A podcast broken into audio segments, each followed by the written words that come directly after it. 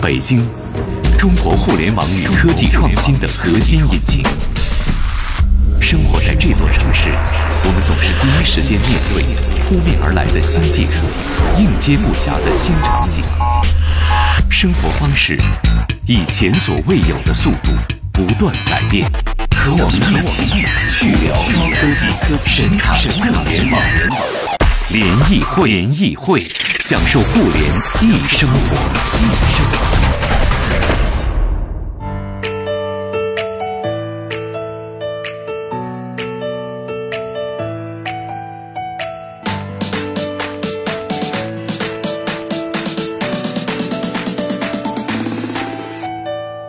享受互联易生活，这里是联谊会。各位好，我是张琪。各位好，我是徐冉。来，今天先关注一下路况信息：北五环建亭桥以东东向西呢有事故，后车拥堵，队友排到了奥林西桥。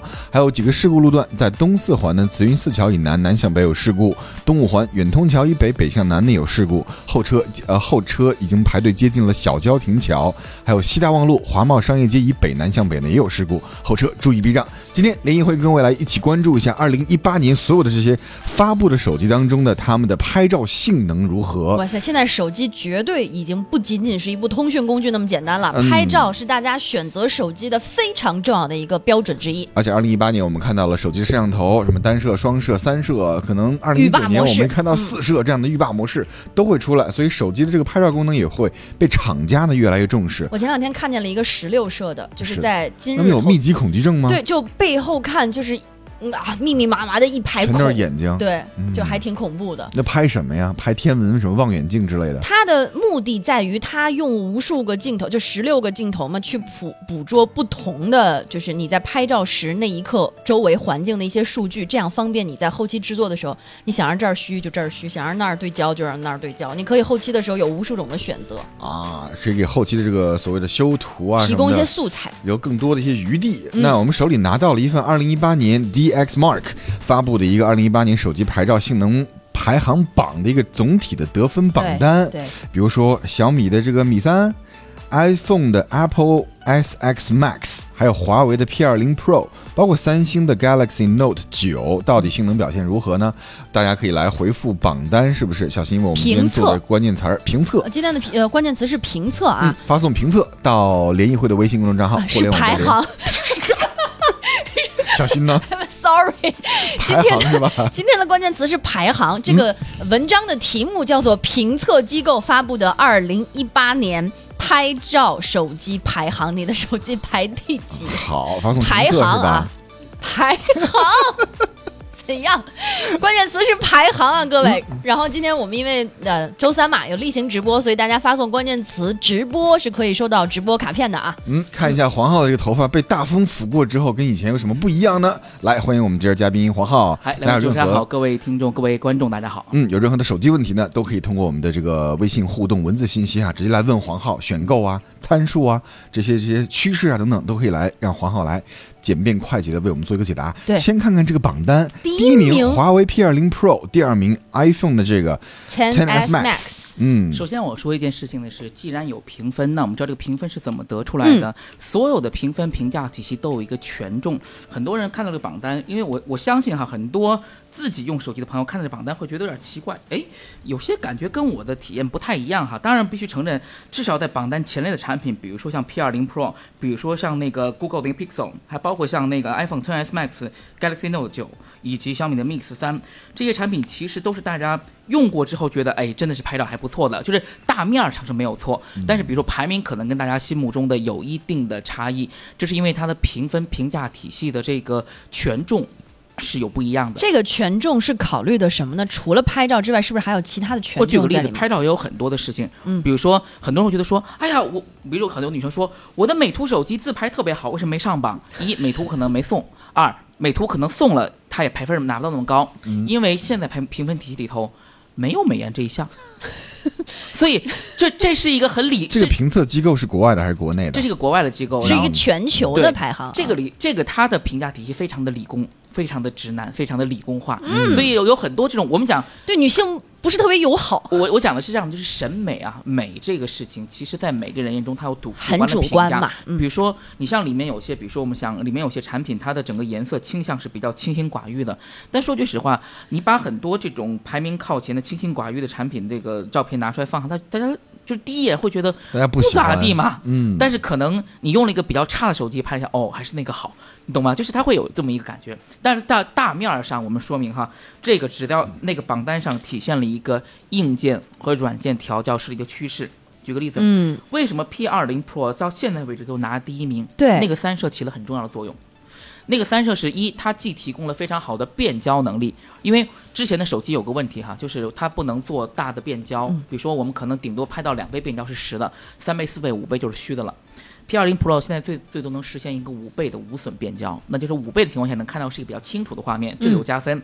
然后还有它的这种夜景模式有这种，我们知道手机其实夜景一直是一个弱项，嗯，但是你现在发现手机的夜景比相机夜景还要拍得好，是怎么回事呢？是因为相机的处理器能力不够好，手机的夜景大部分都是通过机内的合成、多帧合成的算法来执行的。嗯那其实对于消费者而言的话，消费者要的是。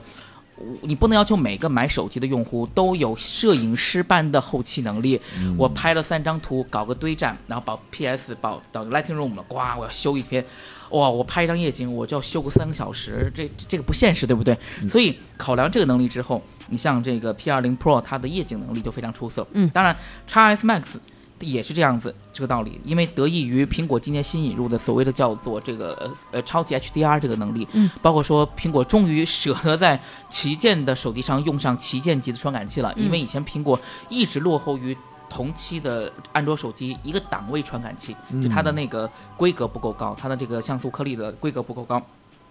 在后面几个产品，比如说 HTC 啊，大家都不知道这个这个企业现在到哪而去了。HTC 竟然能排到第三，但 HTC 的嗯。拍照，说实话这几年一直一直相当的不错，因为规格也好，包括说它的一些算法也好，因为我们知道 HTC 早先是出售了自己一部分的手机的呃研发团队给谁呢？给 Google，所以它里面其实有很多的业务直接用的是 Google 的算法，Google Camera 那个算法，有些爱玩机的朋友就会自己去做一些 DIY，把 Google 的 Camera 的软件做一些 DIY 的改装，放到自己手机上，发现哎比手机自带那个好多了，因为 Google 是有很好的一个算法的，所以你看在前面有这个过 Pixel 三在里面也有排列，当然 Pixel 三它的排名不高，是因为 Pixel 三呢它没有什么变焦的能力，嗯那它就会缺失一点能力。嗯，而且 Pixel 三你注意啊，在后面有一项视频的排分里头，Pixel 三的视频的得分是非常非常高的。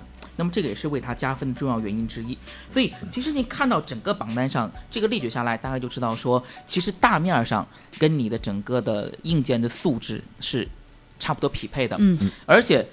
我们就有时候大家可以上那个 DSmart 的网站，DSmart 的网站非常有趣哈，它上面只有两种语言，除了英文就是中文，你就知道说中国的市场对于这个网站的非常重要。非常的重要。而且你。看中国品牌手机，像 vivo 啊、小米啊，包括这个还有其他 OPPO，嗯都会在比较排名靠前的位置。让我们出乎意料的是，像拍照原来的索尼，索尼两款手机 Xperia XA 二，还有索尼 Xperia L 二，反而都掉到了垫底儿的位置。但是你要知道，那两个手机都是卖的价格两千元以下的。嗯嗯，就是跟硬件也是有关的，对，就是嗯多少钱的东西嘛。比如说里面你看到落后的有个摩托罗拉的 Moto G G 5 S，那个机子被称为美国版红米，但是美国版红米能在这个榜上出现，就已经很不错了，是吧？就对于廉价机型来说是非常不错成绩。因为你去看 G 5 S 评分里，他会提到说这是一个在入门机型中比较不错的拍照的成绩。所以这个大家不能只看那个排名，要对比价格。你看前面的包括什么 P 2 0 Pro。10 S Max 就不说了哈，里面最便宜的产品差不多前面的就应该是 Mix 三了3对，Mix 三也要三千两百九十九，对不对？然后你看下面后面一点的话，这个一加六 T 那也是三千元以上的，然后这个再包括像这个呃稍微到九十分档上有比较便宜的产品了，有一千五、一千六的产品了，是那个锤子的那个坚果 Pro 2S。对，其实它都是跟价格成一定的比例的，所以大家看这个表单先不要惊慌哈。嗯这个它一定是代表了一定的水准、一定的关系，以及很多时候它代表了这部手机能够达到极致的成像水准。注意是极致的。嗯那我们知道人拍照会有构图问题，可能还有各种各样的手不手抖不抖的问题。嗯所以你有时候手机拍照没有办法达到 DxMart 所描述这个业绩、这个成绩，也是正常的，嗯因为拍照还是个跟拍照者有密切相关的一件事情但是手机拍照越来越简单了，就是你拿起来咔嚓一张，可能跟原来拍单反不一样，同样一个单反在不同人手里面，照片的这个出来的素质不一样。嗯，手机是不是它的宽容度更高？会好一谁的拿起来些会好一些？呃，其实不是，手机嗯就有些原则没变，构图是一直没变的，对吧？这个这个构图好不好，会影响大家直接对这个影快感。你用单反构不好图，不意味着你拿相机、你拿手机就能构好图。嗯，这个这个是一个，就构图这个事情不是设备能解决的问题。但是现在智能手机有相搭配的一些 APP，会给大家提供一个。图建议，对对，你会有比如说有网格啊，或者给你画好一个大概你把人人在这里头，对然后说来，你把手抬起来，抬到这个位置上对就可以了对对。其实这是一个，当然这个其实不，其实不列入这个 DSLR 的对评分哈。跟嗯手机本身拍照功能是没有太大关系的啊。所以我们也说，就是所谓的拍照画质只是一个方面。我们有时候跟朋友也说，你看一个手机不能只看它的画质，包括易用性。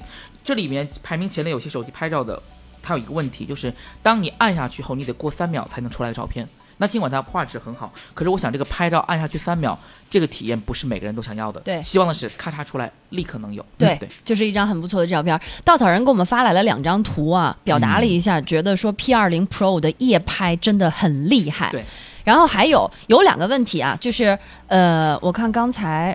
绿色问说小米 Mix 三没觉得拍照怎么样？为什么排名那么高？然后另外我还有一个问题要问你啊，黄浩，呃，我们知道 Mate 二零其实大家都说浴霸设计嘛，为什么在这一次没有上榜呢因？为 Mate 二零没有送测。哦，嗯，对没送测不，得，或嗯者是之前还有个说法，但是我觉得这说法可能不太可信，就说是 Mate 二零，呃，因为送测之后的评分可能还没有 P 二零 Pro 高，但是呃，所以呢，华为选择不公开，哎，这个这个只是一个坊间传闻哈，我们不不加以采信。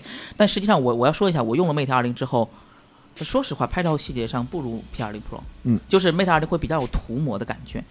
前面那个朋友说 Mix 三的话，我呃我不知道这个朋友是不是在用 Mix 三，Mix 三有几个特别好的地方，一 Mix 三的细节非常的好，因为比如说有些产品的话，大面上看很好，但是其实手机拍照大家其实不看细节的，你把它放大到最大的细节，非常的好。嗯而且 Mix 三在色彩表现上头，以及尤其是人像的表现上头，非常非常的。你现在手里这台是吗我正？好是我手里有，就我想说，我手里正好有 Mix 三，这个照片是直出哦，这是直出，我在日本给我媳妇儿拍了张照片，这张是直出的，没有任何的修图，就色彩特别鲜艳，一看就是通过什么大师修图、滤镜没有修图，因为因为这个这个枫树就是那么红，因为有用另肉眼可见的红是吧？对，用另一款手机的话，就出现一个问题了，红的已经看不到细节了，看不到叶子了。但是这个机子你把它打到细节上的话，就叶子的每个细叶子细，里面的像血管一样的这个织纹，，它不是它不是被淹在里头的一大片红，它是每个细节都有的。哦，你每一片叶子都能看得到，是这个意思。还有对，包括说这个人像的处理，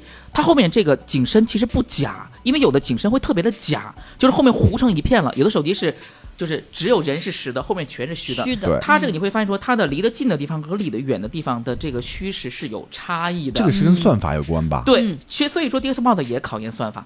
那个小米，你看小米每个产品的评分，在去年的产品哈，它的人像，它所谓的就是人像的这个虚化的部分的评分都很高。嗯所以大家可以看一下那个报告，那个报告其实很清楚，它哪分哪项得分比较高，哪项得分不是那么的高，它综合加权出来有多少，其实就能看出它的整个评分是怎么来的。嗯，好，今天我们在节目当中跟一起来跟各位一起来分享二零一八年的一些旗舰级的拍照功能手机，是的。他们的这个评评分还有排名到底是多少呢？发送关键词。排行。排行，排行一定是排行，不是排名，也不是评测，排行到排行这这这联谊会的微信公众账号“互联网的联”，小写英文字母 E，还有开会的会。CMM 说，每次这个嘉宾来，我都会莫名的紧张，说话再慢一点点，让我们来消化一下。不是因为干货很懂太多，干货太多，每次来的节目时间特别短。就怕说不完。对，金希菲比说，听你声音像个大胖子，看照片一才知道，哎，挺秀气。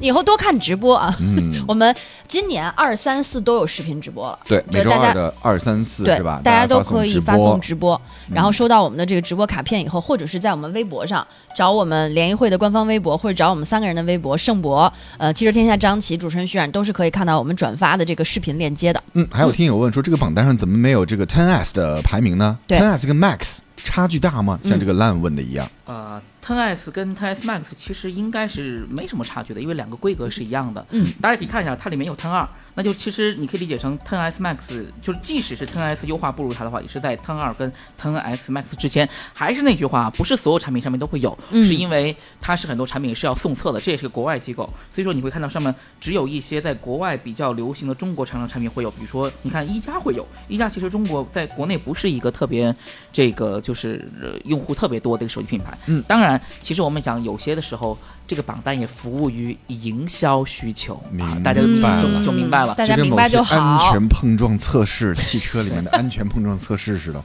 你看你看看就行了啊。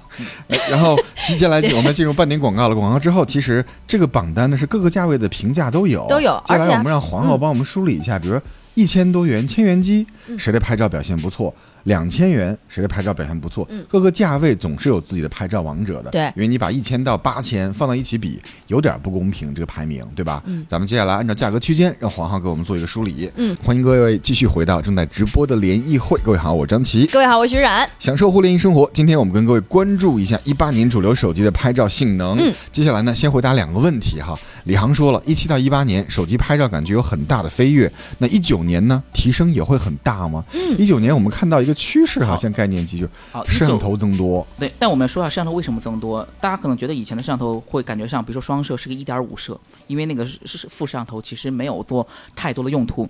今年的双摄可更多的是在独立运作的。从去年开始，比如说像 vivo 的 X 二三那颗广角头，它是可以独立运作的。其实它就是为了解决手机产品没有法。装一个可以变焦的镜头，因为如果有光学变焦的话，它会让机身做得非常的厚。然后呢，它可以通过不同的摄像头的搭配去进行多重焦段的，以解决手机的问题。因为以前最手机现以前最不能做到的问题，其实就是多焦段的问题。现在通过不同的摄像头负责不同的焦段来解决问题。然后焦段之间的怎么解决呢？就通过合成的方式来解决。所以这个是明年的一个大趋势、大流行趋势。嗯这个能也帮很多朋友解决很多务实的问题，比如说很多人买了这个像 vivo 的产产品，像 Mate 二十系列，觉得广角啊、什么变焦啊都是很有用的一些用途。不用说，问一下黄浩的微博，微博是什么呀？好多问题跟大家来互动一下。黄浩的微博特别难拼，呃，就说后面那四个就好了，因为搜后面那四个字都能搜得到，嗯叫嚣张卫视，卫视是电视台那个卫视。啊，就特嚣张卫视。嚣张卫视，对，嗯有位朋友擎天柱发来了一张照片，是用小米 Mix 三拍的，说第一次用手机拍出来的星星，但因为我们显示屏的关系啊，嗯，我们显示屏都不是幺零八零 P 的，所以我们看不见我们。看不见。然后你知道吗？我我我这显示屏上有一道，我刚才以为拍到了流星，结果我摸了摸，哦，原来是我们们。显示屏上对，原来是我们。显示屏上的，要不您一会儿圈出来给我们看看？平静生活问了说，请问大耗子，三千多的预算，男士买米八呢，还是华为 P 二零，还是 Mate 十呢？男士三千多预算，嗯这三个选哪个你？怎么推荐？呃，男士的话，看你有什么用途。因为如果你要玩儿要爱玩玩游戏的话，那其实米八是最好的选择，因为嗯处理器两个的性能之间，米八的性能会好很多。那如果你是强调拍照的话，是选择这个 P 二零是最好的。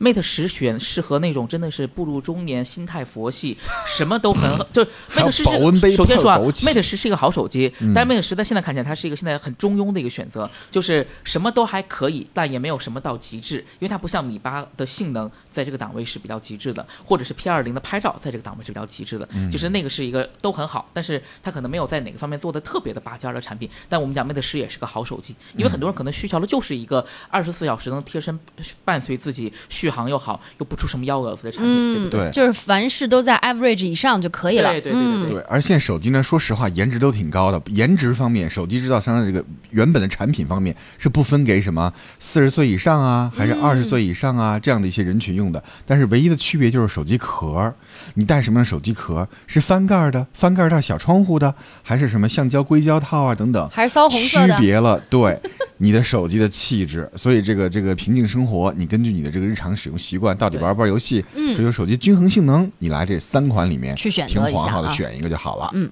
嗯，接下来的时间，我们还是按承接上半段的内容吧。对，按照价格区间，对，按照价格区间来说一说啊。呃，我们说一下一件事情，大家还是说那句话，我们打头说哈，大家不要只关注手机所谓的拍照画质画质，要更关注手机的拍照的功能跟体验。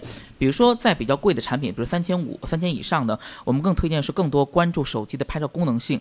有几个功能建议大家一定要购买。超级夜景、手持超级夜景这功这项功能一定要，因为大部分现在夜景好的手机其实都不是靠传感器实现的，因为手机的传感器再怎么放大。也就那么大一点儿，很多人又不想要手机镜头突出啊，那你只能是通过软件算法让夜景变得优优优化起来，因为那个其他的部分，要么是它的传感器体积很大，要么就会有这种镜头的问题，都会有这种，呃，会对机身的体积或者是一些大小尺寸产生影响的问题。嗯，那这个档位上，如果你现就是现在我们能买到拍照最好的产品啊。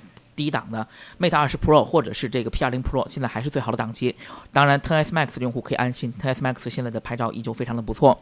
呃，Note 九，三星的 S 九和 Note 九的系列产品依旧非常不错。嗯然后呢，呃，其次下来就是 Mix 三的这个系列。嗯呃，有一些产品，比如说呃。呃，采用的方式是在算法上有很极致的加持。我们讲啊，一加是里面其实这个档位上拍照，呃，就在在这个里系列里拍照相对扫尾巴的产品，因为一加的传感器的这个规格不够高，但是呢，它那个算法基本上能把那个传感器的性能都压榨完了，但是可能压榨完了，也就是压榨完了，嗯，所以可能这个这个。可能如果你要更高需求的话，那还是要往上面看。此外，我要大家讲一个新的趋势，今年在这个档位上，很多厂商开始推出说我们有四千八百万的手机。好，怎么看待四千八百万？像素，好这个四千八百万其实呃不是所有的场合你都能好好的用那个四千八百万的，必须要讲一点。它的逻辑是什么呢？其实是呃，它把一颗大的像素颗粒，一颗一千两百万的大像素颗粒摄像头，每颗给你拆成了四个。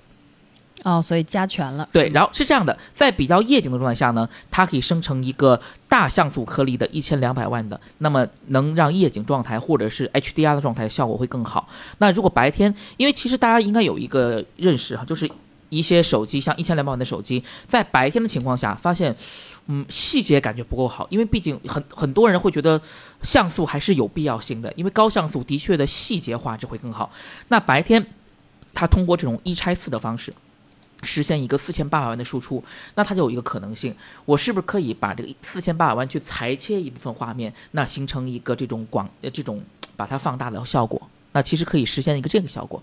所以这个产品我们要这么看。那当然，第一批四千八百万的产品现在看起来呢，其实画质没有大家想的那么好，因为这个牵扯算法，我怎么把那个一千两百一四千八百万的合成进一千两百万，或者又怎么把那个四合一的像素拆分开，这个考非常考验手机厂商的一些这个就算法，因为它的这个四合一的算法跟之前很多手机的四合一算法并不一样。这个会不会比较鸡肋？因为我们手机的屏幕并没有大幅度提升，你四千八百万的像素拍出来照片，可能我依然是一个看着还是那样。呃，对啊，三百四、四百 PPI 的一个屏幕，并不是，是有会有明显提升的吗？我举个例子，有很多手机当年有个用法是什么呢？比如说它就是一千两百万，但它一千两一千两百万的像素，它拍了五张照片，然后合它的内部算法是，它先合成了一张呃，比如说五千万的像素照片，然后再压缩到一千二，你会发现在细节上，明显那个一千两百万的就比那个就合成合成算法的就比那个直出的那张要好，怎么地都是有好处的。嗯比如说我举个例子，就是比如说我现在拍这个，就拍咱们现在的现在看到画面哈，可能一千两百万的，我看不太到那个我的麦克风架上那个螺丝的螺旋状，可能就被拍成一个直棍儿了。但是那个经过了这种超清算法的，能清晰的看出那是个螺丝，它不是一个直棍儿，嗯，这个还是有区别的。嗯就是我们讲个算法，讲个事情啊，解析力跟分辨率是两个事情。嗯有些像有些手机的像素高，不代表解析力好，解析力跟镜头镜片还有关系。那有些手机，比如说你像典型三星的手机，三星手机很多也只有两千一千两百万像素，包括 iPhone。可是你觉得拍出来之后，哎，这个画面的细节感觉是很好的，它没有什么涂抹感，它也没有说会把一些细节给你省略掉。那么这是它解析力好，所以分辨率跟解析力大家要分开的看，不见得是一个同样的一个表达的一个部分。嗯对，上一次黄浩拿了一个安卓机，我忘了什么品牌了。我们在直播间里面，我跟盛博就拿就随便拍张自拍。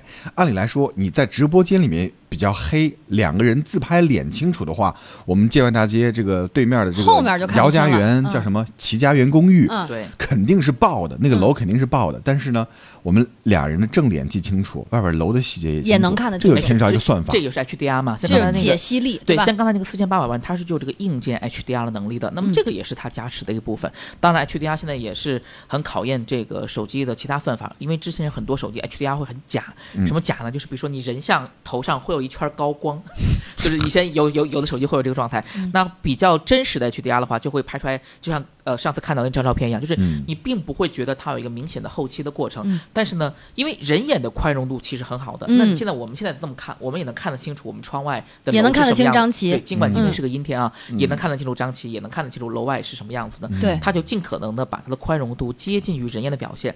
像这个部分，说实话，这个部分在 DxOMark 上的评分体系上没有太多的体现。嗯，所以其实这个东西，我们还是讲一句话嘛，手机拍照我们讲求眼见为实这件事情啊。嗯可能专业评测机构会觉得，哎，你这个算法是不是有点把照片处理的过度了？但是算法其实我还是比较倾向的。为什么这么说？我觉得 D A 就表达了这个说法哈。他说前两天给我爸爸换了个 nova 三，价格便宜，照相清楚，再也不用看我老爸发过来抖的看不清人的照片了。现在的手机对于老人来说非常好。你知道是这样，有时候我妈拍照也是，他们这个岁数的人用手机啊，没有那个对焦那个习惯。不会点按一下他不会点按一下，嗯所以有的时候你就会发现他拍过来的照片，往往可能就是焦点不是对很但是实。现在很多的高端手机，刚才讲到这些，它有什么类似于像红外对焦、红外对辅助对焦，它会在它会自动的辨识画面中哪个是主体。主体然后嗯举个例子，比如说你看我说这个手机，我把它对到这儿，或者立刻对到这儿来，它画焦点立刻就变掉了。嗯，这个其实在 DxOMark 里头是有关于里头对焦灵敏度的一个评价体系的一个嗯呈现的。对。对，好几位朋友说，这个魅族的这个旗舰十六 Plus 这手机拍照怎么样呢？十六价位档的对十六的硬？件非常的好，那么白天拍照非常的好，但十六的算法，尤其是在夜景，还暂时没有跟上。嗯呃，魅族的整体机器在夜景状态下会倾向于拍的比较亮，就会有一个小问题是，比如说在暗部的噪点，比如说我们举个典型的例子哈，就比如说我们拍夜空，会发现说画面很亮很透，你放大它的夜空是有一堆那种小的彩噪的。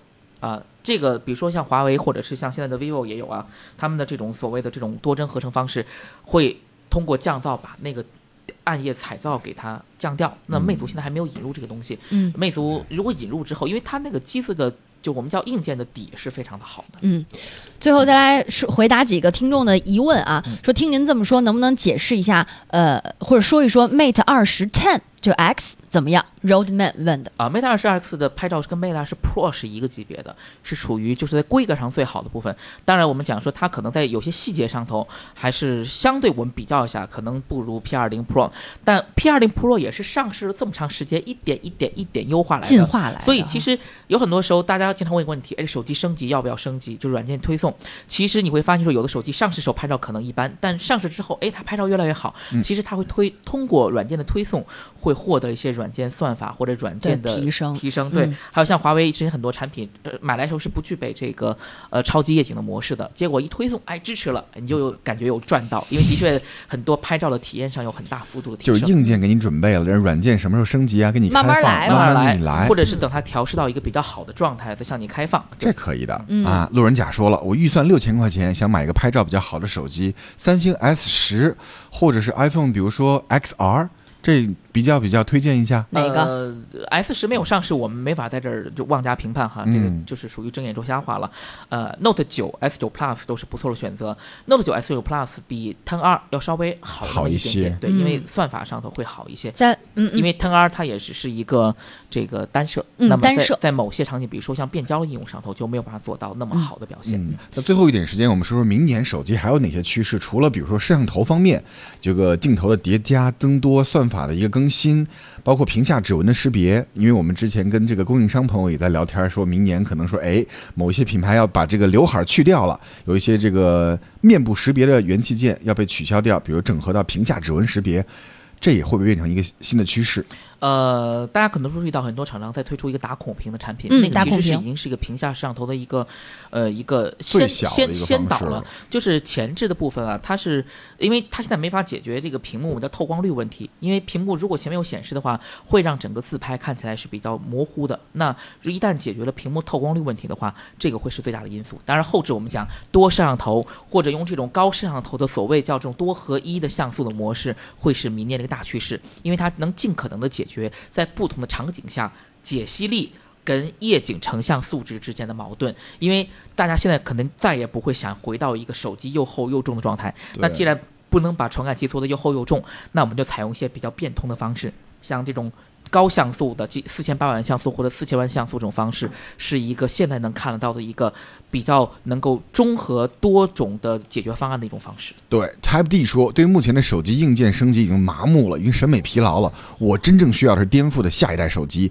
加入穿戴方式和 AR 增强现实等等等等，期待五 G 时代真正到来，是不是还？明年，今年没这么快，二零一九年。我刚才正好听到有一个听众也问说，五 G 手机现在要不要换？他说他一般手机是两三年一换。我觉得之前这类似的问题也可以一起说了。对，就就是就是，如果想好好的换的话，拿到一个跟现在四 G 手机的成熟度一样的话，请等二零二零年以后。嗯，因为初期都是尝鲜。还有刚才那位朋友的想法，那个想法不是现在的其他技术呃都没有问题了，只有一个技术要解决，电池。